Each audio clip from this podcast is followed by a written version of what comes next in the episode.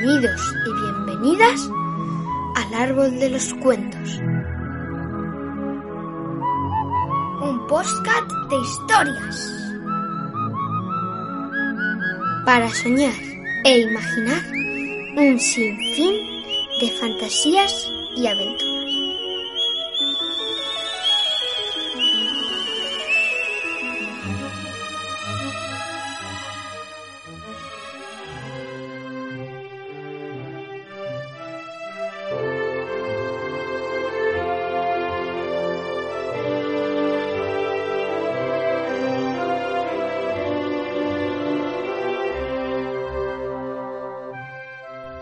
Hola Stevie, Hola papi. ¿cómo estás?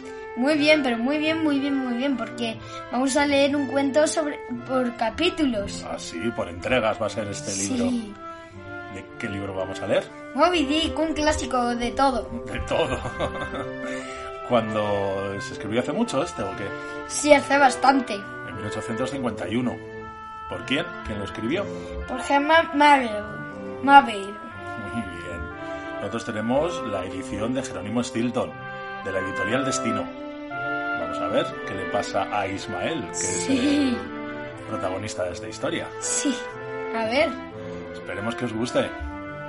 Y que os divirtáis mucho, claro, es lo más importante. Muy bien. Comienza la aventura de Moby Dick. ¡Vamos allá!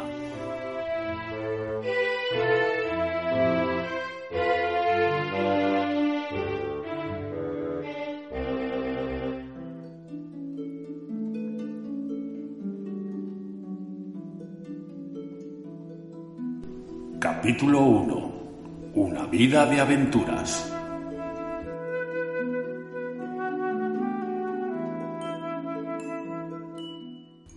Me llamo Ismael. Hace unos años andaba sin un céntimo en el bolsillo y no deseaba seguir en tierra firme, así que me embarqué para experimentar la vida en el mar. Desde ese momento, el océano se convirtió en mi reino.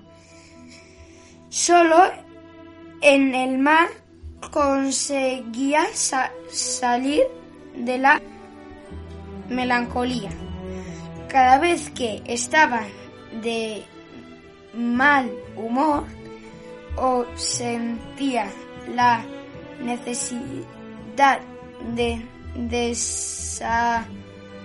desahogarme, mi mente volaba inmediatamente a las olas. El mar era como una medicina para mí. Me curaba la tristeza, me calmaba y me hacía sentir en paz con el mundo. Pero no penséis que quería embarcarme como simple pasajero. Oh, no.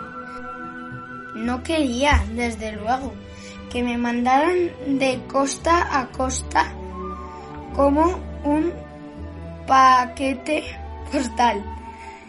Yo deseaba embarcarme con como marinero.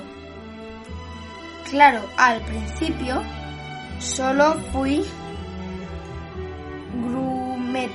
por lo que me, me tocó barrer la cubierta y alimentar la borda todo el día, pero me gustaba trabajar.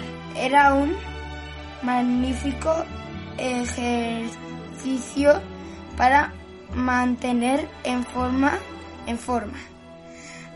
Además, en cubierta podía respirar el aire puro y salobre del océano.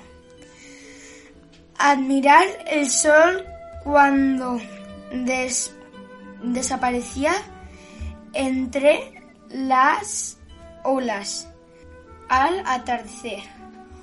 Oír el chirrido de las gaviotas volando. ¡Ah, qué maravilla! Sin contar con que como marinero ganaba también dinero. Así unía mi pasión y el trabajo sin perder el tiempo, canduleando en busca de algo que hacer.